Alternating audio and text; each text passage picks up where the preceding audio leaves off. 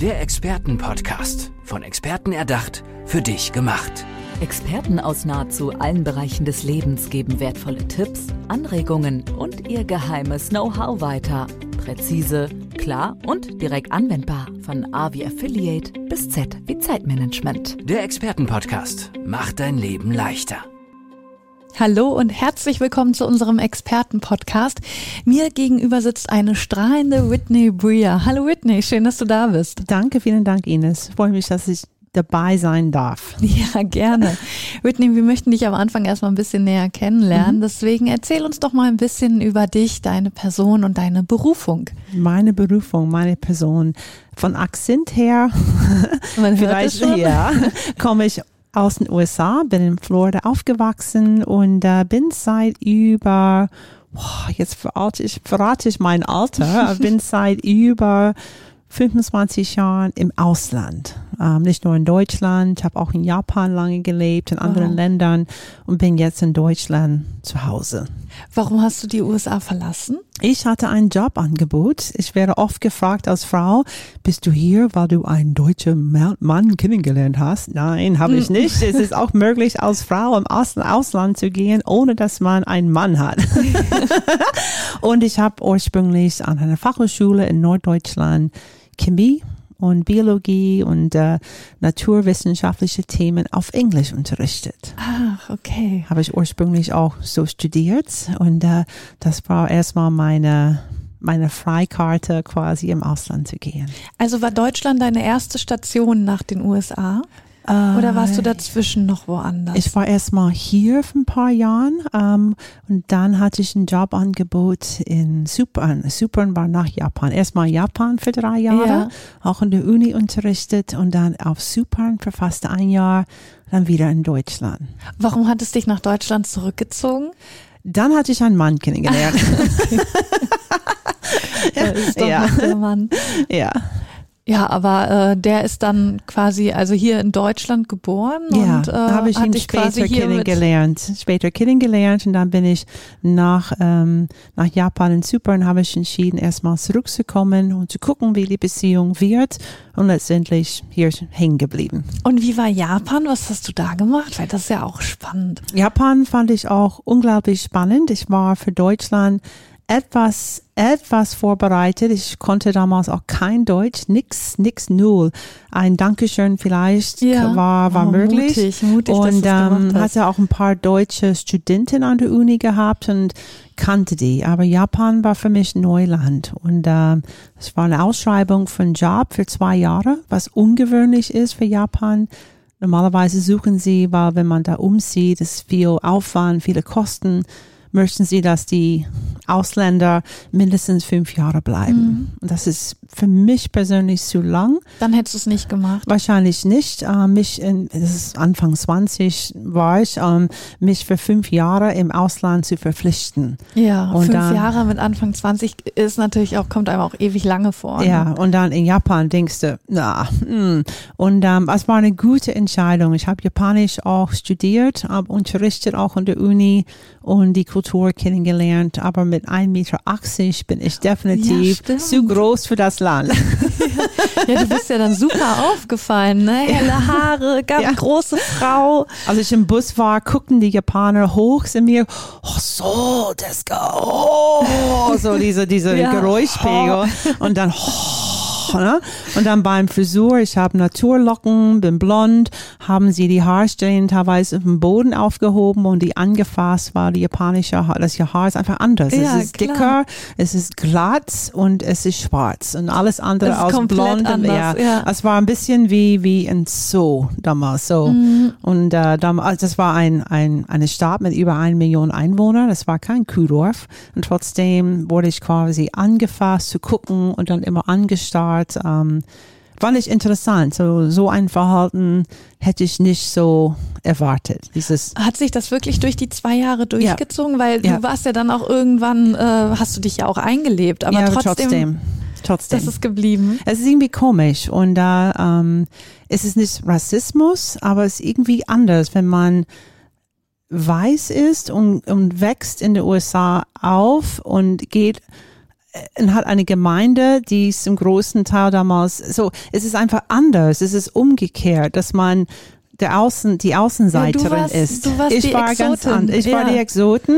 Und ähm, in, in, hier in Deutschland falle ich überhaupt nicht auf, bis ich den Mund aufmache. Dann denken sie, kommst du aus Holland? Nein, komme ich nicht. Kommst du aus Schweden? Auch nicht. Ja, weil die Holländer sind aber auch sehr groß. Groß und, blond. Oder Genau, Schweden, da genau. tippen sie. Und dann sagen sie Australien, England und dann gehen sie weiter und dann sagen USA. Echt? So lange dauert das? Ja, aber weil die ich habe nie eine Amerikanerin, die Deutsch kann, kennengelernt. Ja, ja. Es ist ei- meistens so EU-Länder, die, die die Sprache lernen, aber dass eine Amerikanerin Deutsch lernt, ist für viele so, oh, echt? Wow. Ja, trifft man wirklich nicht oft. Also Nee. ich wüsste jetzt auch nicht, so Mhm. im näheren Bekanntenkreis oder so kenne ich, ja. kenne ich keinen und keine. Und was Ja. machst du jetzt? Also jetzt haben wir so einen Ausflug gemacht in deine Vergangenheit, was du da Ja. schon Spannendes erlebt hast. Mhm. Äh, ja, was machst du jetzt? Jetzt arbeite ich nicht mehr im Bereich Chemie und Biologie. Ähm, das hat sich vor 22 Jahren geändert. Ich bin Mutter damals geworden von Zwillingen und ähm, die Kinder sind aus Frühchen auf der Welt gekommen und waren lange im Krankenhaus. Oh, Diese ganze Geschichte. Und ein Kind ist heute ähm, schwer behindert Mhm. und ähm, ich sage es nicht auf Mitleid, aber das erklärt ein bisschen, was ich mache. Ähm, wohnt in, in betreuten Wohnen und arbeitet in der Werkstatt und sein Zwillingsbruder hat gerade Fachabitur gemacht und ähm, äh, war auf dem Internat für Behinderte, er ist auch körperbehindert wie sein Bruder, aber nicht geistig. So, aber dieses Event hat mein Leben vor 22 Jahren radikal geändert und äh, das ist einer, der auch schwer behindert ist, ist unter anderem auch Autist. Ja. Und dieses, diese Welt ist einfach anders. Und ähm, bin Also vorher Typ- hattest du damit gar Nix, nichts zu nix. tun, keine Berührungspunkte. Nein, ich war ein Überflieger in der Schule. Ich habe geheult, als ich eine 1-2 nach Hause gebracht habe. Ein 1 war äh, gerade gut genug. Und das Ja. hatte nichts mit Konkurrenz zu tun oder besser als andere zu sein. Ich habe mich für anderen auch gefreut, als sie auch eine 1 bekommen haben. aber du hattest den Anspruch Ja. an dich selbst. Und dann plötzlich ist alles ganz anders und du hast Kinder, die anders lernen, anders ticken, andere Bedürfnisse haben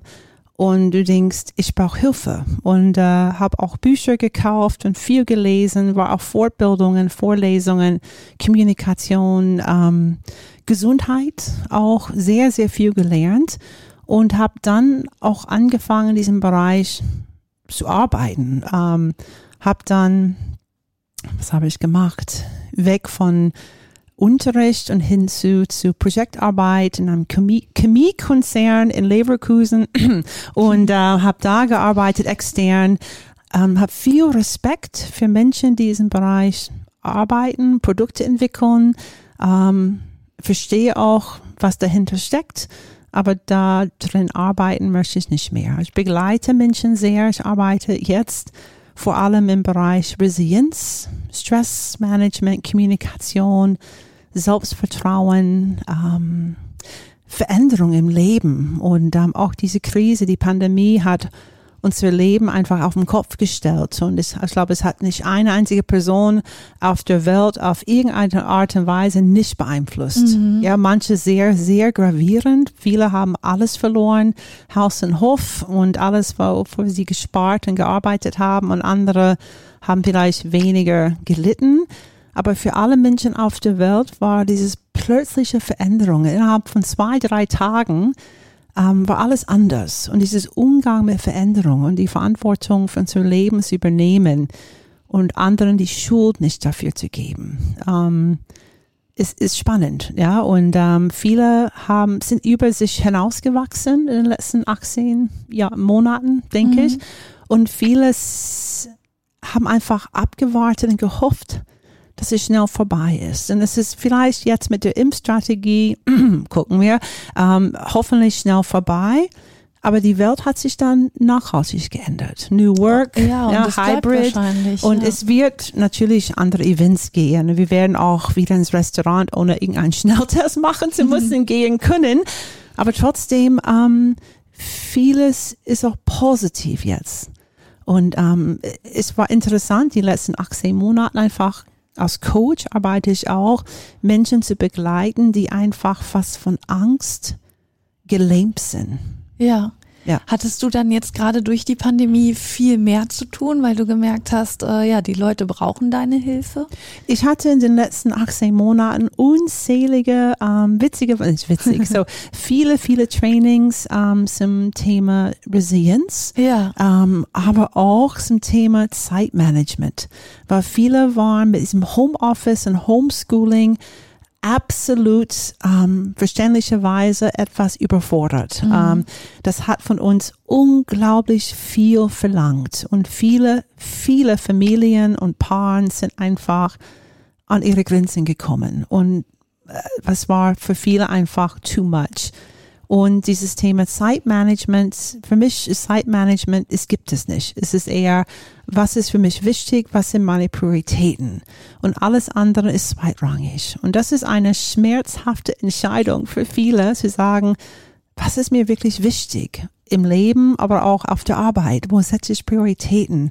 Und auch abends im Homeoffice, ich habe den ganzen Tag vielleicht an meinem Küchentisch gearbeitet. Jetzt sitzen wir hier und essen Abendbrot zusammen. Einfach geistig, innerlich diesen Schnitt zu machen. Jetzt mache ich Feierabend. Ich sitze nicht mehr im Stau. Ich muss nicht mehr pendeln.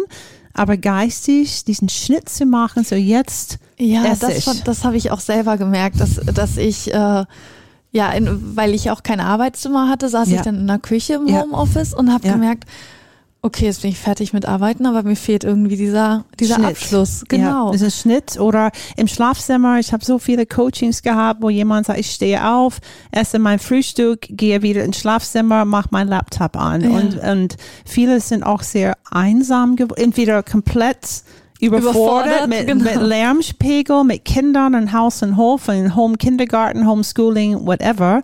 Aber auch für einsame Menschen, die keine Katze, kein Kind, kein Partner und haben alleine gelebt in dieser diese Blase monatelang und dürfen auch nicht zurück in die Firma. ja. Und diese Einsamkeit, dieses Mangel an Kontakt ist auch psychologisch unglaublich belastend. Aber du hast ja gerade, was du erzählt hast, durch deine Erfahrung, ähm, ja, warst du ja schon so ein bisschen trainiert, weil Mhm. du warst eine junge Mama. Zwillinge ist auch noch mal was anderes Ja. als also ein Kind sowieso zu bekommen, ist Ja. ein Riesenschnitt, ein Riesenstress Ja. am Anfang. Zwei Kinder, Frühchen, dann noch mit Behinderung. Äh, hattest du schon diese Resilienz oder Ich hast habe du es gemerkt, ich- aufgebaut. Ja. Ich habe es aufgebaut und äh, witzigerweise ist es, ich wusste nicht, dass, ich wusste Resilienz nur aus dem Labor. Ähm, ich hatte das auch an der Uni und ich habe auch in den USA auch gearbeitet. Und wir bekamen auch Aufträge im Labor, bitte führen Sie einen Resilienztest durch. Und da haben wir verschiedene Holzarten, Materialien wie von Jack Wolfskin, Outdoor-Firmen getestet. Ja. Strapazierfähigkeit. Ach, witzig, das heißt da auch das so? Ist, das, nee, das ist Resilienz. Ja. Und dann in, wann kam diesem 95 war ein Bericht von Dr. Emmy Werner. Sie war Psychologin auf Hawaii. Und zum ersten Mal hatte jemand diesen Begriff Resilienz in Verbindung mit Menschen verbracht. Und äh, sie hatte dann jahrelang Kinder geforscht, Heimkinder und gucken, einfach wollte wissen, wie wachsen sie dann auf und wie sind sie als Erwachsene. So, und dieser Bericht, diesen Bericht fand ich unglaublich spannend und auch im Bereich positive Psychologie. Was bedeutet Resilienz für uns als Menschen? Es bedeutet wirklich Strapazierfähigkeit, Widerstandsfähigkeit. Es war wirklich nur für Baumaterialien, für Stoffe, Schuhe, alles möglich können wir im Labor für Resilienz testen. Aber für uns Menschen ist es nicht nur nicht zu brechen. ja, Es ist nicht nur an Ursprungsform zurückzukommen. Wir haben auch die Fähigkeit als Mensch, nach jeder Veränderung, nach jeder Krise noch stärker zu sein als zuvor. Und das ist Resilienz. kann ich so als Mensch, ähm, also jeder Mensch ist ja anders Ja. belastbar und strapazierfähig. Absolut. Also die einen haben von Geburt an wahrscheinlich mehr Resilienz als die anderen, aber kann ich mir das auch antrainieren, also dass ich Ja. Resilienter werde? Das ist die Frage. wappnen? Ja, das ist die Frage, die im 95 aufgekommen ist. Ähm, ist Resilienz einfach genetisch vorprogrammiert? Entweder habe ich Pech oder habe ich Glück? Genau. Ähm, habe ich einfach Glück als Kind gehabt, äh, großartige Eltern oder Vorbilder in meinem Leben und jetzt als Erwachsener Pech gehabt, hattest du nicht. Und das war die Frage. Und dann aus diesem Bereich positive Psychologie, was jetzt mit Optimismus überall in den Medien ist, ist diesen Bereich positive Psychologie erstmal geboren. Aus diesem Bericht. Und dann hatte Dr. Martin Seligman zusammen mit anderen Experten das geforscht und letztendlich herausgefunden, Jein. Ähm, wir kommen auf der Welt. Ja. Es ist zum Teil auch genetisch geprägt. Ja, unsere Kindheit und Erziehung macht viel aus. Aber gleichzeitig wissen wir, was Resilienz ist. Wir wissen, was uns resilienter machen kann. Und in den letzten 25 Jahren haben wir unzählige Tools entwickelt, ähm, um Menschen Resilienz beizubringen. Weil das Gehirn ist dehnbar. Das Gehirn, ähm, wir nennen das eigentlich Neuroplastizität. Und das ist einfach dieses Gehirn kann sich dehnen, kann was lernen und kann sich auch ändern und entwickeln. Und das können wir auch beibringen. Dafür sind die Schulungen, die Coachings da. Aber Resilienz ist nicht so, puff, ich hab's, Ja. ähm, ich habe mein Zertifikat, ich habe das Training bestanden. Resilienz ist ein Prozess und es begleitet uns ein Leben lang. Also man muss wirklich dran arbeiten. Und die jede Krise Zeit. gibt uns die Chance, ähm, neue Dinge auszuprobieren. So, okay, was kann ich hier lernen? Es ist zwar kacke jetzt, ich Ja. bin unglücklich, aber auch das erstmals akzeptieren und diese Selbstverantwortung zu sagen, okay, was kann ich jetzt tun, um, um, um was Positives zu ändern? Was Ja. kann ich hier lernen? Oder ähm, mir Erlaubnis zu geben, auch ab und zu traurig zu sein. Sagen, ich hasse das, das ist ja total kacke hier, was abläuft. und einfach zu sagen, okay, erstmal bleibe ich einen Moment hier, wenn ich so weit bin. Dann lasse ich los und nicht alles schön reden. Ah, ist nicht so schlimm. Denk an das Positive und das ist auch nicht richtig. Erstmal diese Gefühle zulassen Ja, und, und dann dadurch lassen. kann man es ja dann auch ein bisschen richtig einschätzen. Ja. Es ein bisschen vielleicht von außen betrachten, wenn man einmal die Gefühle losgeworden ist. Oh, und dann guckt man sich an und Mhm. Ja. kann dann darüber nachdenken. zulassen, dann loslassen. Sehr schön, sehr schöner Abschluss hier in unserem Expertenpodcast mit Whitney Bria. Also du begleitest uns. Wir müssen da nicht alleine durch, wenn wir sagen, Absolut okay, wir müssen, wir möchten an uns arbeiten, resilienter werden. Da bist du dann für uns da und Absolut. unsere Frau. Super, vielen, vielen Dank, Whitney. Ich wünsche dir alles danke dir. Gute und ja, bis zum nächsten Mal. Bis Tschüss. zum nächsten Mal. Der Expertenpodcast. Von Experten erdacht, für dich gemacht. Wertvolle Tipps, Anregungen und ihr geheimes Know-how. Präzise, klar und direkt anwendbar. Der Expertenpodcast macht dein Leben leichter.